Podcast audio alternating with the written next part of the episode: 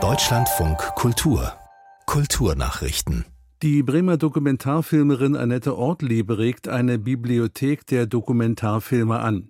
Die wenigsten dieser Filme schafften es auf die großen Leinwände, schreibt die Regisseurin und Produzentin in einem Gastbeitrag im Bremer Weser Kurier.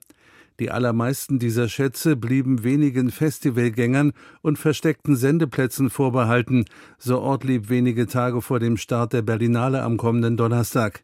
Eine solche Bibliothek kann Ortlieb zufolge auch dazu beitragen, die komplexen Leben von Menschen besser zu begreifen.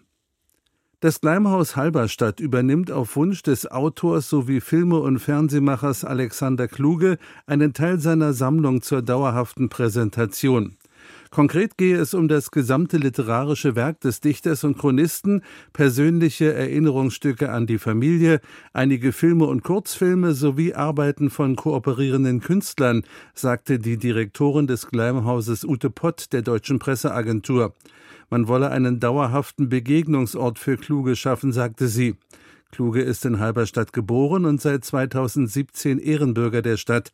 Ein konkretes Zeitfenster für das Vorhaben gibt es noch nicht. An den Münchner Kammerspielen hat gestern und heute eine Konferenz über digitale Transformation und Nachhaltigkeit im Theater stattgefunden. Dabei gehe es auch zum Beispiel um die Digitalisierung des Fundus, sagte der Transformationsmanager des Theaters Mike Romberg im Deutschlandfunk. Es solle auch der CO2-Fußabdruck des Theaters gemessen werden. Er wünsche sich als Ergebnis des Transformationsprozesses unter anderem eine größere Beteiligung der Stadtgesellschaft am Theater und eine bessere Vernetzung der Häuser, so Romberg.